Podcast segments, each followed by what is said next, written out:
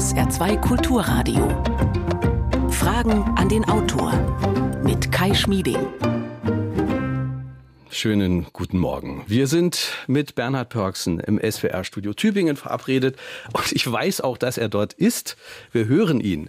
Er hört uns aber offenbar nicht. Ich rufe ihn mal. Herr Pörksen, hören Sie uns? Wir verstehen Sie jetzt einigermaßen gut und sind jetzt auch auf Sendung und ich würde sagen, wir machen das jetzt mal so. Die Kunst des Miteinanderredens heißt das Buch über den Dialog in Gesellschaft und Politik. Unser Gast ist Bernhard Pörksen, zugeschaltet aus Tübingen. Er hat das Buch gemeinsam mit Friedemann Schulz von Thun geschrieben. Schönen guten Morgen, Herr Pörksen, schön, dass Sie da sind. Ich grüße Sie. Hallo. Wir hatten ja leichte Technikprobleme und man sieht schon an diesem Beispiel, wie schwierig das Miteinanderreden sein kann. Wenn die Technik ausfällt, klappt gar nichts, oder? Dann kann man sich überhaupt nicht mehr verstehen, wenn, wenn schon dieses kleine technische Modell nicht funktioniert. Ja. ja. Aber wir bemühen uns jetzt. Wir bemühen einfach. uns. Bernhard Pörksen ist einer der renommiertesten Medienwissenschaftler und Medienerklärer, die wir im Land haben, bekannt geworden durch seine Arbeiten zur Skandalforschung. Und dieses aktuelle Buch hat er nun äh, gemeinsam mit einem Psychologen erarbeitet, sozusagen im Dialog mit Friedemann Schulz von Thun. Liebe Hörerinnen und Hörer, reden Sie mit uns, rufen Sie uns an 0681 65 100. Schicken Sie uns gerne auch eine WhatsApp unter 0681 65 100 oder schreiben Sie uns eine E-Mail. Fragen an den Autor mit Bindestrichen dazwischen at sr.de. Herr Pörksen, Polarisierung, äh, Echtzeit-Eskalation, unversöhnliche Extrempositionen, so beschreiben Sie im Buch den kommunikativen Klimawandel. Wenn Sie sich das Thema dieser Woche anschauen, dieses Attentat von Hanau, sehen Sie da Anknüpfungspunkte? Nun, hier haben wir natürlich einen rechtsterroristischen Anschlag erlebt. Aber die Frage ist, und das ist ja noch offen, wird im Moment ja recherchiert, in welchem Maße auch der kommunikative Klimawandel, so wie wir ihn beschreiben, beigetragen hat zu dieser Eskalation und letztlich zu dieser Ermordung. Man muss hier sehr vorsichtig sein. Gewiss gibt es gar keine juristische Schuld dann Einzelner, die an dieser Klimaverschiebung und an der Verschiebung der Grenzen des Sagbaren mitgewirkt haben. Und doch erleben wir, wie stark sich diese Grenzen des Sagbaren verschoben haben. Ich will mal biografisch antworten. Ich habe vor 20 Jahren ein Buch geschrieben über die Sprache der Neonazis und bin Wochen und Monate lang durch das Land gereist, um überhaupt in irgendwelchen Hinterzimmern, über irgendwelche Postfächer, in irgendwelchen obskuren Archiven an Originalmaterial heranzukommen.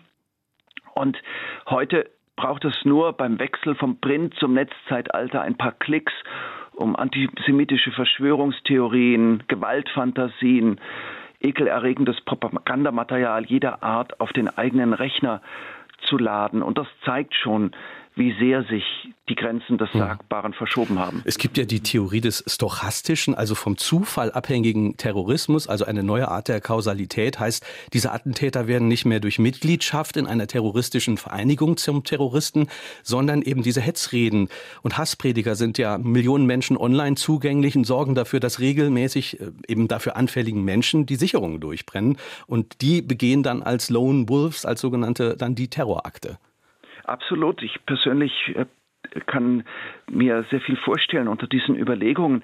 Auch deshalb, weil das Netz ja unserer allgemeinmenschlichen Bestätigungssehnsucht sehr, sehr weit entgegenkommt. Und jeder, der mag, findet womöglich auch Plattformen für exklusiven Irrsinn, Bestätigungen, Experten, sogenannte Experten, Studien jeder Art, die womöglich sein Ressentiment unterfüttern. Und der einsam vor sich hin ähm, analysierende, aggressive bekommt so womöglich ein Ziel geliefert. Mhm. Nun könnte man ja sagen, dass äh, möglicherweise verbale Gewalt im Netz ja auch eine Ventilfunktion haben könnte. Man könnte ja sagen, die verhindert erst die Gewalt.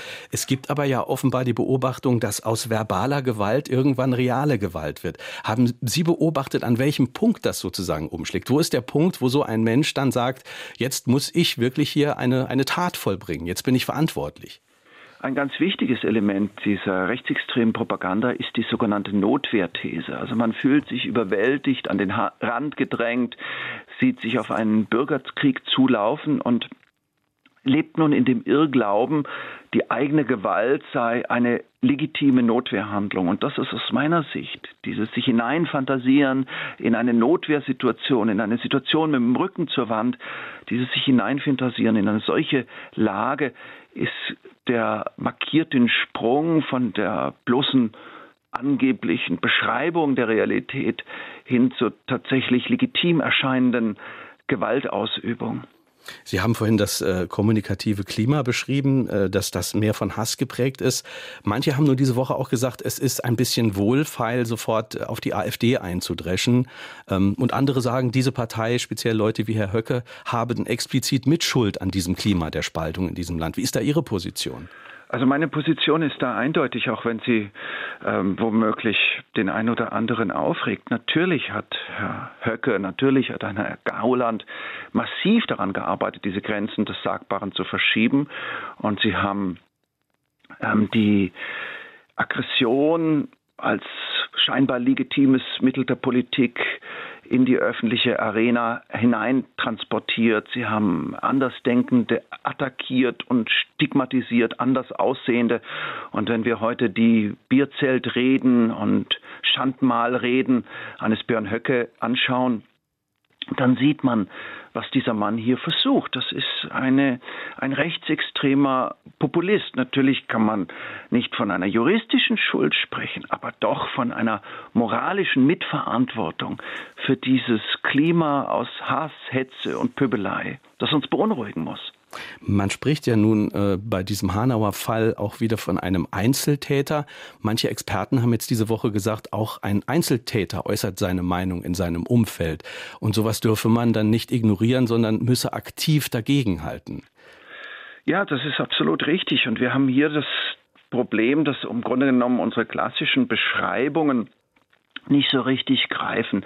Ich halte die Einzeltätertheorie für falsch, weil sich hier jemand ja sein eigenes Bestätigungsmilieu sucht, gewissermaßen seine Patchwork-Ideologie zusammenmontiert. Und das haben wir erlebt im im Falle des norwegischen Attentäters, wir haben es erlebt im Falle des, der Mordserie in, in, äh, im neuseeländischen Christchurch und wir haben es in Halle erlebt alles Menschen, die sich gewissermaßen ermutigt und ermächtigt gefühlt haben, indem sie sich ihre eigene Aggression haben bestätigen lassen über das, was sie im Netz fanden. Und das bedeutet also, das ist zwar ein Einzelner, der dann handelt, aber er wähnt sich in einer größeren Gemeinschaft und sieht sich als Vollstrecker eines imaginären Willens einer größeren Gemeinschaft. Hm.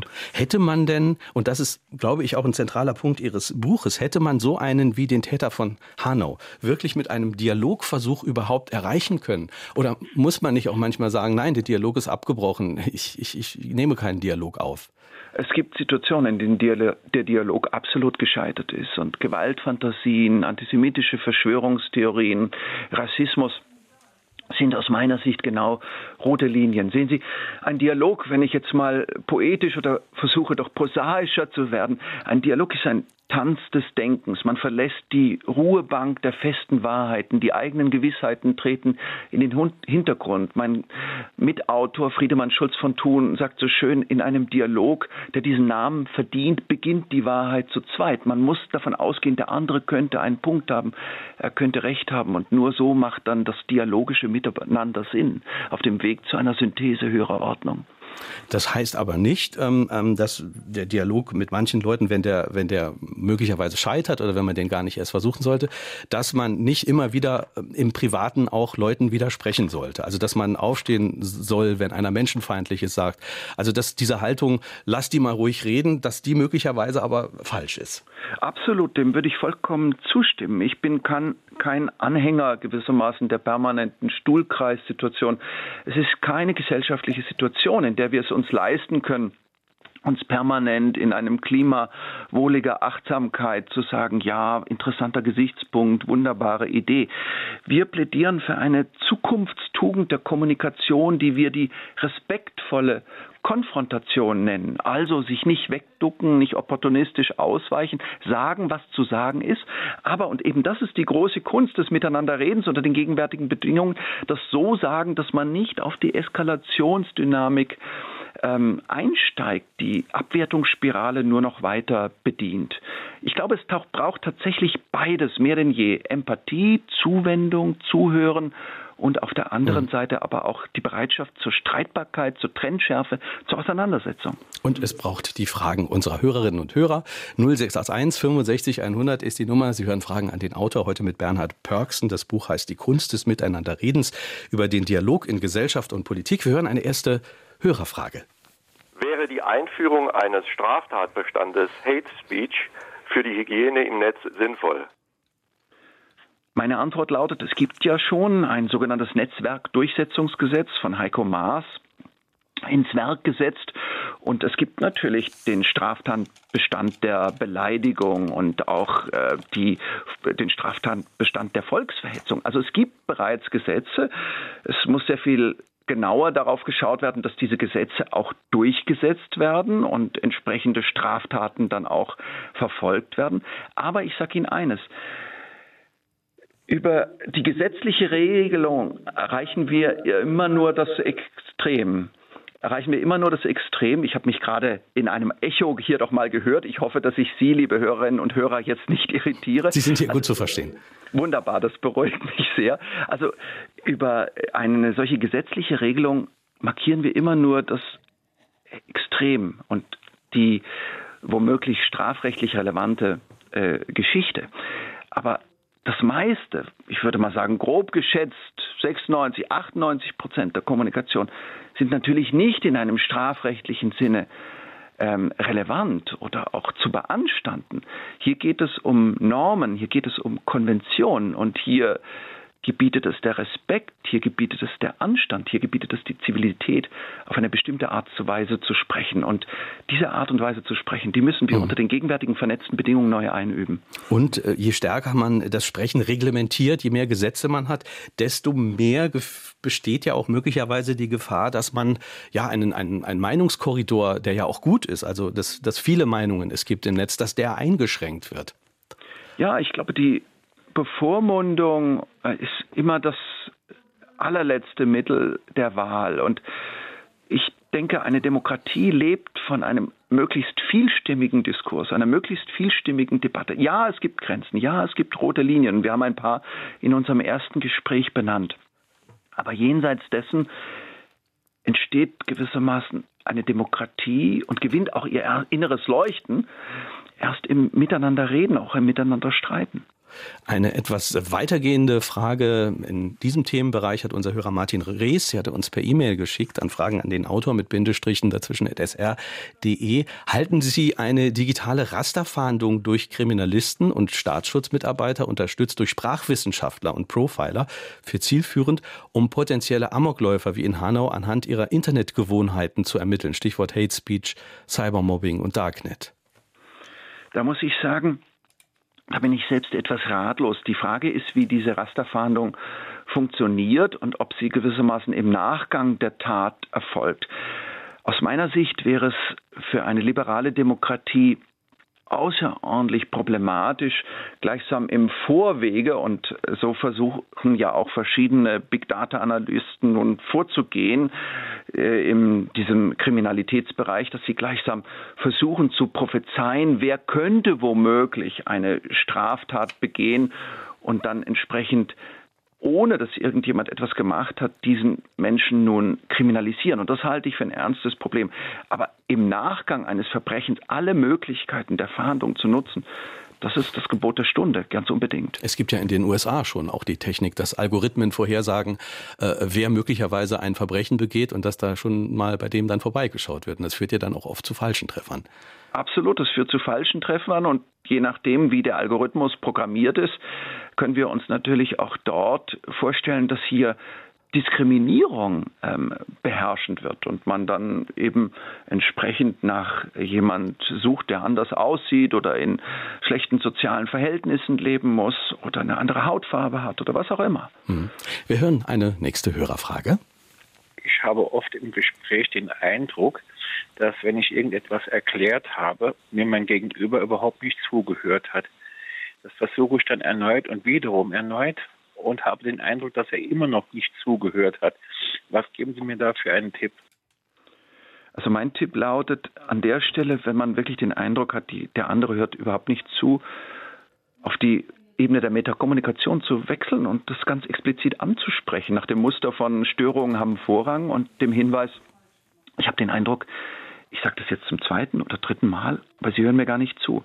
Und grundsätzlich finde ich Ihren Hinweis sehr wichtig und sehr interessant, denn wir reden ja ganz viel über den Redner, den Sender, den großen Rhetoriker.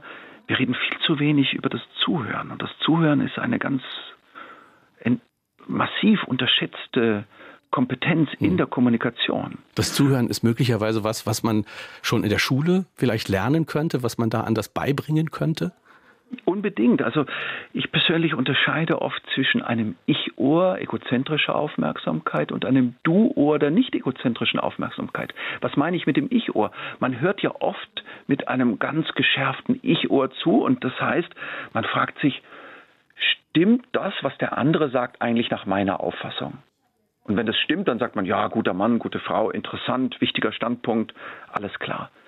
Aber sich zu fragen, mit dem Du-Ohr zu fragen, in welcher Welt ist das, was der andere sagt, eigentlich sinnvoll? In welche Welt passt es hinein? In welcher Welt stimmt es? Das ist eine andere Form des Zuhörens. Und diese tiefere, empathischere, zugewandtere Form des Zuhörens um die geht es häufig. Mhm. Sie haben vorhin schon gesagt, äh, dieser Kommunikationsprozess, das muss nicht notwendigerweise ein, ein Stuhlkreis sein, im Idealfall mit ganz viel Achtsamkeit. Sie sagen, Polarisierung, äh, die ja auch heute manchmal kritisiert wird, die ist nicht notwendigerweise was Negatives. Sie hilft ja auch. Also sie macht die Demokratie lebendig.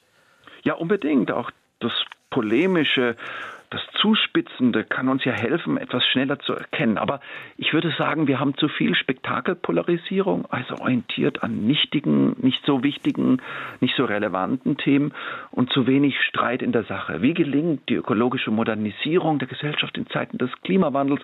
Wie gelingt ein Konzept digitaler Medienmündigkeit? Wie gelingt Integration? Das sind doch ganz gewichtige Sachen und Zukunftsfragen, auch Fragen, über die die Parteien der Mitte aus meiner Sicht engagierter streiten sollten.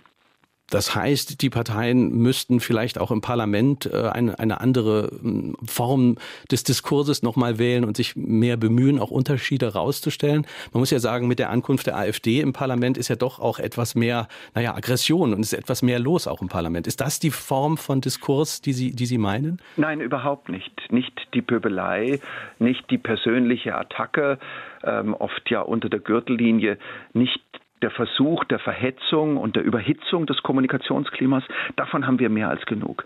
Nein, der Streit in der Sache, die programmatische Polarisierung, wenn man so will, welche unterschiedlichen Programme, welche unterschiedlichen Zukunftsideen werden verhandelt. Und die Spektakelpolarisierung, die wir im Moment erleben und die auch eine Partei wie die AfD befördert, die setzt ja häufig auf die Attacke der Person. Sie will den Menschen treffen und streitet nicht in sachlichen Fragen. Wir hören eine nächste Hörerfrage. Versuchen Sie doch nur mal sich vorzustellen, mit Erdogan oder mit Trump oder mit Boris Johnson zu reden. Da sind doch ganz andere Kräfte am Wirken, als dass man mit der Kunst des Dialogs oder irgendeiner Vorgehensweise dort herankommt. Da sind doch die, die Kräfte in der Meinungsbildung und das teilweise auch das Unbewusste, das in der Erziehung liegende, was die Leute verbaut einem offenen Dialog gegenüber. Und das wird doch durch diese ganze Dialogtechnik, durch Dreiecke und Vierecke überhaupt nicht angetastet.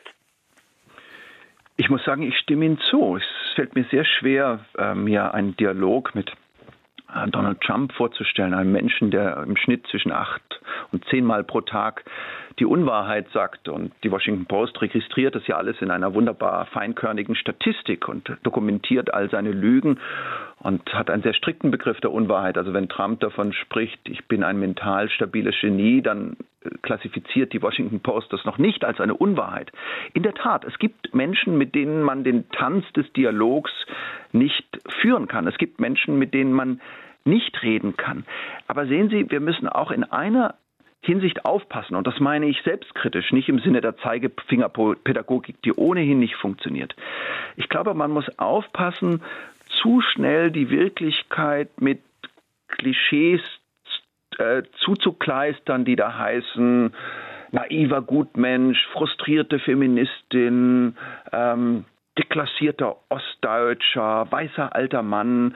Also zu schnell Bescheid wissen über den anderen ist auch gefährlich. Und in diesem Sinne ist die Kunst des Miteinanderredens von Friedemann Schulz von Thun und mir gemeint wirklich den Versuch wagen, den anderen zu verstehen, vielleicht Verständnis entwickeln, sich dann fragen, ist man einverstanden oder muss man womöglich massiv dagegenhalten? Ich glaube, dass das wichtiger wird. Denn was gibt es anderes in einer Demokratie als das Miteinanderreden? Und auch die Aufklärung über die Mächte der Desinformation, die Sie zu Recht beklagt haben, auch diese Aufklärung kann ja nur über das Miteinanderreden funktionieren, über das Miteinanderreden gelingen. Heißt aber, dass der Dialog in der politischen Arena, der vielleicht im Parlament stattfindet oder der manchmal auch auf einer Talkshow Couch stattfindet, dass dieser Log, äh, Dialog ja ganz anderen äh, Gesetzen unterworfen ist, als der Dialog zum Beispiel jetzt zu Hause bei den Menschen am, am Küchentisch. Das ist ja immer auch ein Dialog, der sozusagen sich an ein Publikum wendet und der weniger äh, darauf gerichtet ist, dass zwei Menschen jetzt gemeinsam eine neue Wahrheit finden. Sie haben völlig recht. Im öffentlichen Raum dokument äh, oder äh, ist der Machterhalt, das Wirkungskalkül, ist der Versuch, das Publikum für sich zu gewinnen und gar nicht so sehr auf den anderen einzugehen, ist all dies sehr viel dominanter. Aber ich würde auch sagen, und sitze ja gelegentlich auch in einer Talkshow, auch dort gilt es, diese dialogischen Tugenden stärker zu pflegen. Und das, was Sie machen mit Ihrer Sendung, was Sie heute Morgen machen, was die Hörerinnen und Hörer tun, die sich jetzt zuschalten, ist ja der Versuch, einen dialogischen Raum entstehen zu lassen, im kommunikativen Miteinander zu einer ja, Analyse höherer Ordnung, zu einer genaueren Betrachtung unserer Kommunikationswirklichkeit zu gelangen. Also es ist nicht aussichtslos, aber es kommt auf den Versuch an. Und wir brauchen im Öffentlichen viel mehr Räume und Formate, in denen diese dialogische Erkundung möglich ist.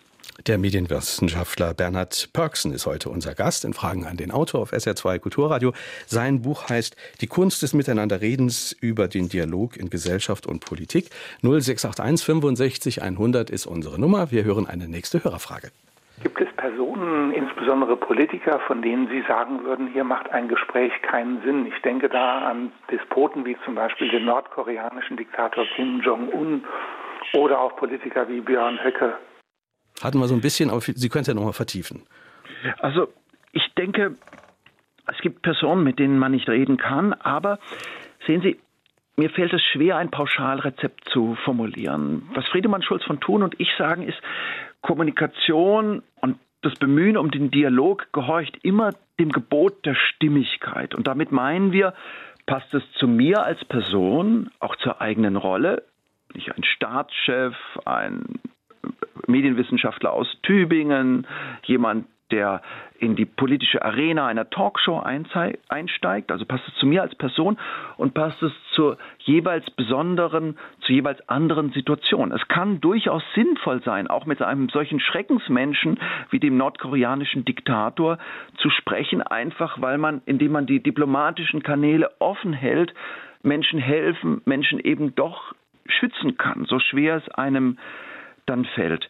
Aber wenn Sie mich persönlich fragen, ich persönlich würde es jetzt ablehnen, mit einem Björn Höcke mich in eine Talkshow zu setzen, weil ich seine Position nicht in dieser Weise für diskussionswürdig erachte. Ich habe mich genau genug mit ihm beschäftigt, ich habe mir seine Reden angeschaut, ich habe äh, seine Artikel und das Gesprächsbuch und all dies gelesen und mich mit seinen Kontakten auch ins organisierte neonazistische Milieu beschäftigt. Und ich kann nach dieser Beschäftigung sagen, es ist kein Dialogpartner. Hier würde der Dialog und das Miteinanderreden eine falsche Balance und eine Idee der äh, falschen Balance entstehen lassen.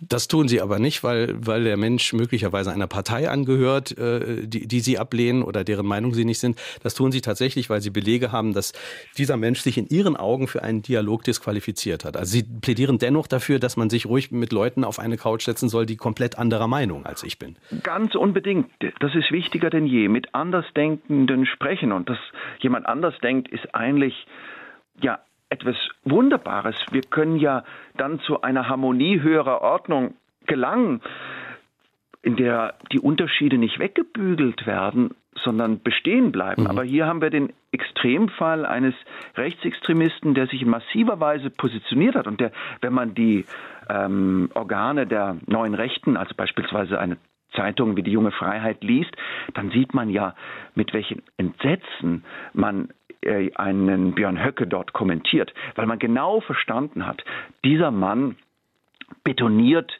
die eigenen Partei, die eigene Partei, die eigene Bewegung, die eigene Organisation in einem extremistischen Milieu ein. Er gilt ja als ein Wahnsinnsstratege seit Thüringen. Das Gegenteil ist der Fall. Er ist strategisch vollkommen naiv und er hat äh, seiner äh, Partei, der AfD, einen Bärendienst erwiesen. Er hat sie gleichsam in einem extremistischen Milieu endgültig nun einbetoniert. Wagen Sie eine Prognose, wie das in Thüringen jetzt weitergeht? Das ist wirklich schwer zu sagen, weil äh, die CDU nun aus einer Mischung aus Machtkalkül und Angst vor Glaubwürdigkeitsverlust sich in eine fast aussichtslose Lage manövriert hat und Fehler auf Fehler häuft. Man muss sagen, das, was die CDU im Bund und in Thüringen und im Zusammenspiel miteinander tut, ist ich glaube, man muss so hart formulieren, ein einziges Kommunikationsdesaster. Und man hat nun die ganze Aufmerksamkeit auf sich gelenkt, weg von der FDP, weg von einem Herrn Kemmerich, der ja durch die Annahme der Wahl überhaupt erst das äh, diese ganze Geschichte ins Rollen gebracht hat. Mhm. Kommunikationsdesaster, da müssen Sie noch kurz sagen, was ist Ihr Kriterium zu sagen, das war jetzt ein Desaster, was ist da genau schiefgelaufen in Ihren Augen, was ist das Zentrale, was schiefgelaufen ist? Was schiefgelaufen ist, ist überhaupt aus opportunistischer äh, Machtlust heraus einen Björn Höcke und die AfD als Steigbügelhalter der eigenen Karriere zu gebrauchen oder zu missbrauchen. Und das, dieser Vorwurf geht an die CDU in Thüringen und an die FDP, FDP in Thüringen.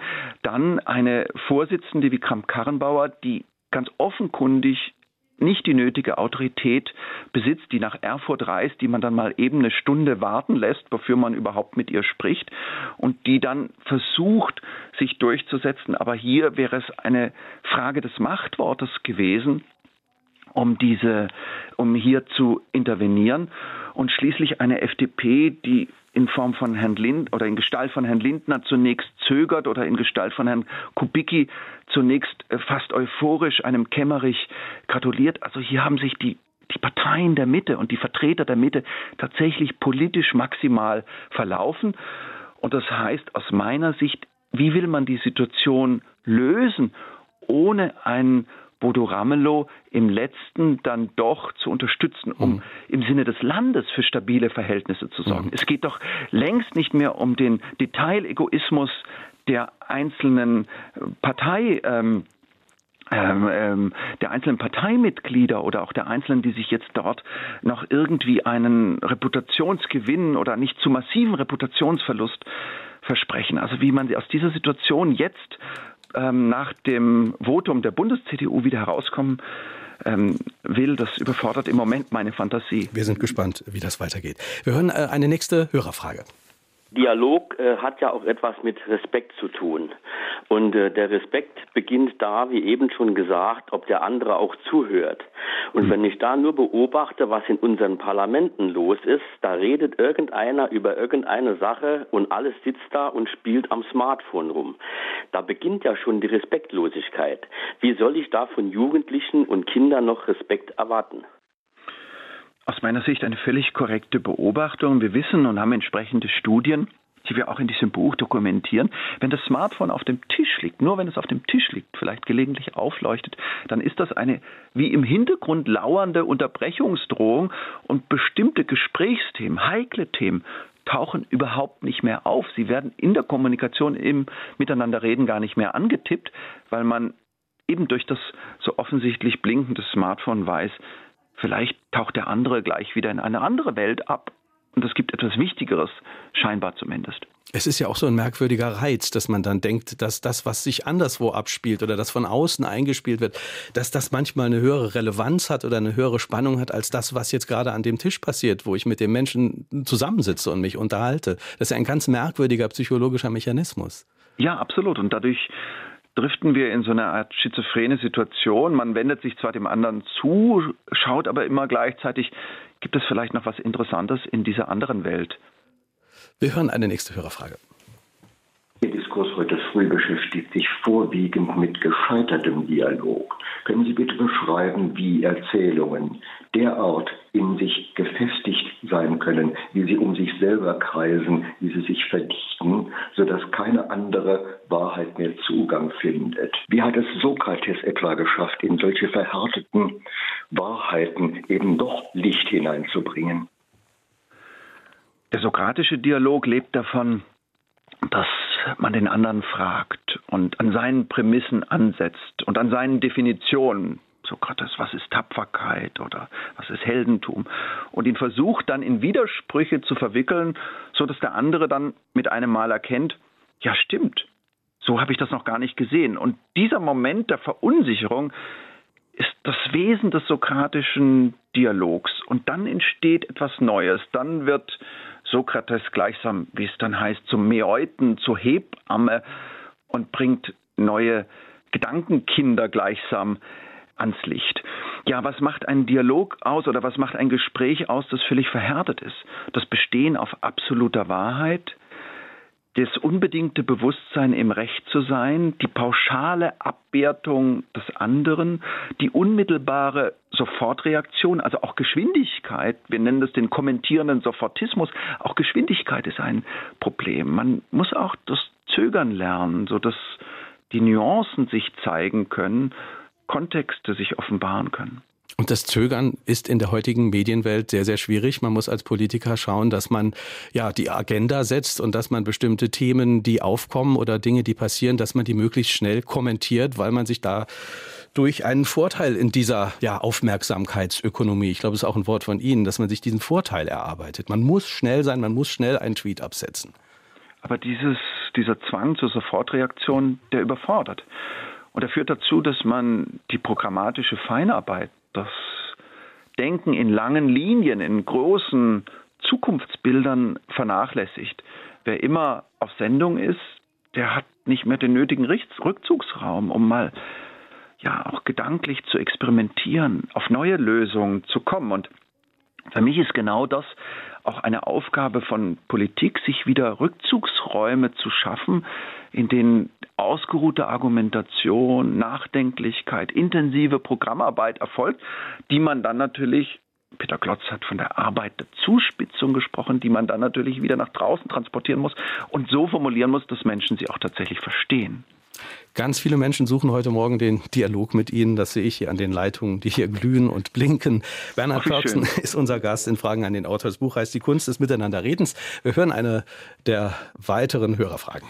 Was ist von dem Überbleibsel der Kleinstaaterei vor 1870 zu halten? Diese Vielzahl von Dialekten versucht man immer wieder in Kindergärten und Schulen zu lehren.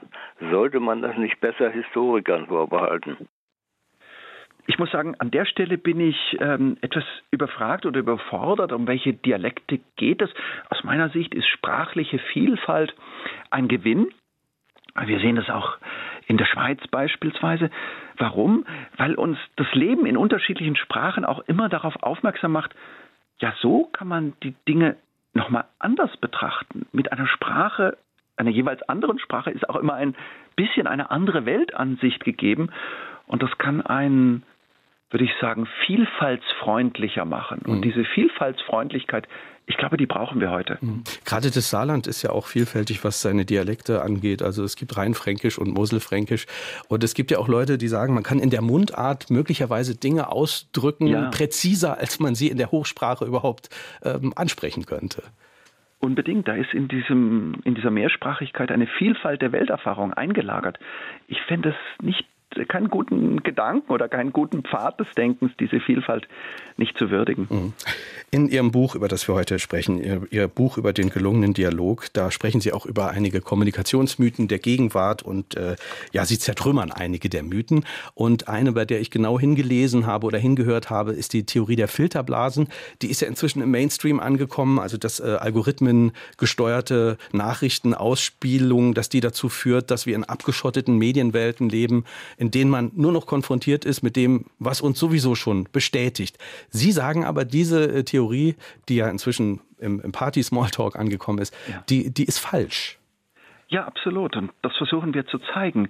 Sehen Sie, ich glaube, jeder der jetzt vor dem Radio sitzt und der vielleicht danach eine halbe Stunde im Netz surft, macht die Erfahrung. Er ist mit unendlich verschiedenen, unterschiedlichen Welten und Wirklichkeiten konfrontiert. Und die Theorie der Filterblase besagt ja genau, die Algorithmen führen uns systematisch in einen Tunnel der Selbstbestätigung und am Ende des Tages sehen wir nur noch das, was wir ohnehin glauben oder glauben wollen. Aber das ist mitnichten der Fall. Auf dem eigenen Kommunikationskanal erreicht ein banales, berührendes, bestialisches, eben radikal unterschiedliches. Und das Interessante ist, wir können uns heute ja in unsere Wirklichkeitsblase hinein googeln, aber wir können uns unter vernetzten Bedingungen nicht abschotten, nicht der Konfrontation mit immer anderen Auffassungen ausweichen. Das heißt, das Gebot der Stunde ist die respektvolle Konfrontation unter diesen vernetzten Bedingungen. Und das Gebot der Stunde ist Behutsamkeit, sich Zeit nehmen, ein Abwarten und stehen lassen können und nicht das Bombardement, so wie es einzelne Anhänger der Filterblasentheorie nun vorschlagen, das Bombardement mit immer neuen, immer anderen Ansichten. Das gibt es schon. Es gibt ja jetzt inzwischen eine ganze Menge Programmierer an, auf der Welt, die den Diskurs retten wollen und die sagen, wir müssen also sicherstellen, dass die Menschen ganz viel Unterschiedliches in ihre Timeline gespült bekommen. Mein, meine Antwort ist, das bekommen sie schon. Hier wird die vermeintliche Lösung zum eigentlichen Problem und verstärkt das eigentliche Problem. Konfrontation mit immer anderen Ansichten. Es gibt ja auch Leute, die sagen, früher in Zeiten, als es noch äh, mehr Zeitungslektüre gab, da waren die Blasen viel klarer. Ja. In der einen waren vielleicht der Taz und der Frankfurter Rundschau-Leser und in einer ganz anderen Blase weit weg der FAZ und NZZ-Leser und der süddeutsche Leser war vielleicht irgendwo in einer Schnittmenge. Unbedingt. Und heute haben wir, wenn man so will, ähm, permanent Gegner Berührung. Ich bin in Freiburg-Wiehre aufgewachsen, im Freiburg in Breisgau in einem äh, sehr, sehr grünen Viertel. Wir hatten eine Lokalzeitung. Wenn wir in Ferien gingen, haben wir sechs Wochen lang gar keine Medien äh, konsumiert. Und ansonsten hat man vielleicht manchmal sonntags noch den Pfarrer gehört. Und die Menschen, die so zum Tischgespräch vorbeikamen. Also das war Filterblase. Mhm. Heute sind wir eingetreten in eine Welt des Informationsreichtums, die etwas Fantastisches hat. Ich profitiere als Wissenschaftler jeden einzelnen Tag davon, aber manchmal auch etwas radikal Überforderndes. Mhm. Wir haben eine kritische Mail von M. Besler aus Remseck.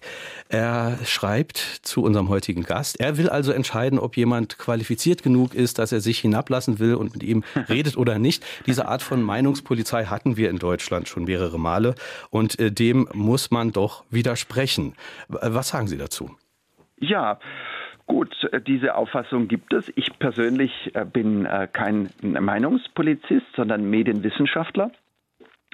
Ich glaube, man kann alles sagen, nur eben nicht unwidersprochen. Und insofern widerspreche ich Ihnen ähm, heftig. Ich habe meine Auffassung, mit wem man reden kann und mit wem man reden soll. Und Sie haben eine andere Auffassung und finden das vielleicht interessant, mit Herrn Höcke sich aufs Sofa zu setzen.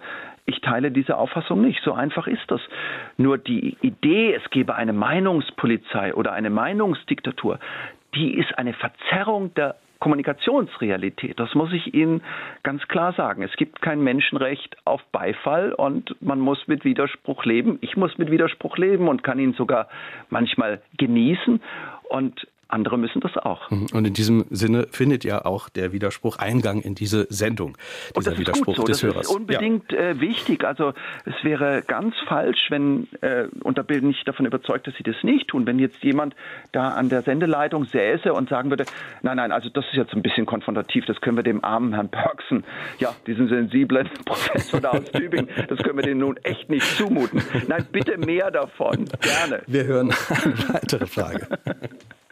Glauben Sie, dass die Menschen, die unzufrieden mit sich selbst und ihrer Lebensqualität sind, einfach nicht mehr gewillt sind, überhaupt zuzuhören, sowohl in der Politik als auch in ihrem Alltag? Unzufriedenheit. Unzufriedenheit und fehlendes Zuhören. Ich sehe es an mir selbst, wenn ich, und ich würde das nicht mit Bezug auf andere sagen, weil ich dann die Gefahr sehen würde, ich der pauschalen Verurteilungen der anderen, über die ich und deren Unzufriedenheit ich gar nicht so viel im Moment weiß oder die ich nur im Konkreten mir dann anschauen könnte. Wenn ich selbst unzufrieden bin, insofern sehe ich diesen Zusammenhang genauso wie Sie, ich selbst unzufrieden bin, kann ich sehr viel schwerer Zuhören lebe ich in meinen eigenen Fantasien, in meinem eigenen Negativismus, in meinen eigenen womöglich auch Angstszenarien und kann mich dem anderen und dem, was er eigentlich versucht zu sagen, nicht wirklich zuwenden. Fünf Minuten oder vier Minuten haben wir noch in der Sendung. Es ist Zeit, ein kleines Resümee zu ziehen und Zeit zu fragen, was für Schlussfolgerungen ziehen wir. Vielleicht mal zunächst in der Politik. Was muss Politik, was müssen Parteien lernen, was den Dialog angeht? Es gab ja letztes Jahr diesen Fall des YouTubers Rezo, der viele aufgerüttelt hat. Was haben wir gelernt daraus? Was müssten Parteien lernen in Sachen Kommunikation? Sich jetzt die Haare blau färben oder Alter und LOL im Internet sagen, kann nicht die Lösung sein. Das kann nicht die Lösung sein, sondern ernst nehmen, dass da draußen eine neue Macht entstanden ist, dass sich heute alle zuschalten können, dass jeder eine Stimme hat. Eigentlich ist es eine gute Nachricht.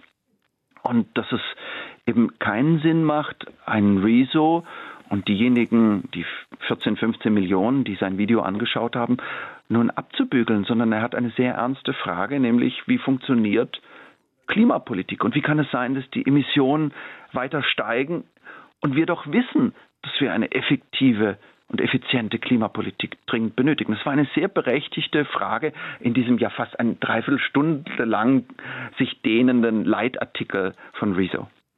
Was müssen wir lernen über Kommunikation, zum Beispiel als Lebenskunst? Was müssen wir beherzigen, auch äh, in unserer Familie, mit unserem Partner, damit Kommunikation gelingt? Nicht davon ausgehen, dass man die absolute Wahrheit hat, zögern, sich um das Zuhören bemühen, entlang der Frage, in welcher Welt ist das, was der andere sagt, sinnvoll, Geschwindigkeit rausnehmen, wenn es ernst wird, von sich sprechen, auch von der eigenen Berührtheit, idealerweise sich um Authentizität bemühen, also kraftvoll zu der eigenen Position stehen, aber ohne den anderen pauschal abzuwerten.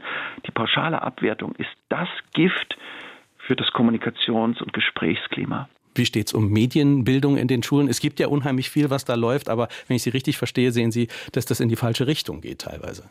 Ja, das ist viel zu technisch bestimmt und viel zu diffus und floskelhaft. Ich weiß schon gar nicht, was mit der Rede von der Medienkompetenz eigentlich gemeint ist. Ja, wir brauchen Medienmündigkeit auf der Höhe der Zeit und Tablets in Schulen und WLAN, das funktioniert und Whiteboards, die funktionieren. All das ist wunderbar. Aber wir müssen Öffentlichkeit verstanden als den geistigen Lebensraum einer Demokratie, als etwas Schützenswertes erfahrbar machen in Zeiten von Hass und Hetze und Desinformation und Propaganda.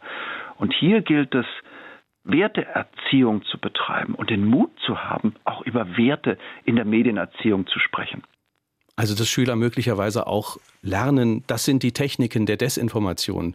Ich kann nicht alles glauben, was mir da auf YouTube begegnet. Ich muss immer auch gucken, wo finde ich vielleicht eine andere Wahrheit und ich muss das dann abgleichen. Unbedingt. In gewissem Sinne gilt, dass die Fragen, die früher in einer anderen Zeit nur Ihnen, Herr Schmieding, und Journalistinnen und Journalisten vorbehalten waren, nämlich was ist glaubwürdige, relevante, überhaupt veröffentlichungsreife Information, was ist eine seriöse Quelle und was nicht, dass diese Fragen zu einem Element der Allgemeinbildung werden. Ich persönlich sage, das ist meine Bildungsvision in einer Nussschale, wir müssen von der digitalen Gesellschaft, in der wir heute leben, zur redaktionellen Gesellschaft der Zukunft werden. Und in der redaktionellen Gesellschaft der Zukunft sind die Werte des guten Journalismus Orientierung an Quellen, auch die andere Seite hören. Erst prüfen, dann publizieren. In dieser redaktionellen Gesellschaft sind die Werte des guten Journalismus zu einem Element der Allgemeinbildung geworden. Redaktionelle Gesellschaft ist natürlich für den Einzelnen auch ein gutes Stück Arbeit und ein gutes Absolut. Stück Verantwortung. Das ist vor allem auch für die Bildungspolitik ein gutes Stück Arbeit. Der Digitalpakt heißt, wir pumpen Milliarden von Euro in die Schulen und wir lassen jede einzelne Schule ein Konzept schreiben, wie sie Medienbildung organisieren wollen. So kann sinnvoller Werteunterricht nicht funktionieren. Hm. Ganz kurze Frage zum Schluss. Was kann der Einzelne tun? Sich zurückziehen, Handy mal auslassen für ein paar Wochen, so wie Henry David Thoreau in eine Hütte in den Wald?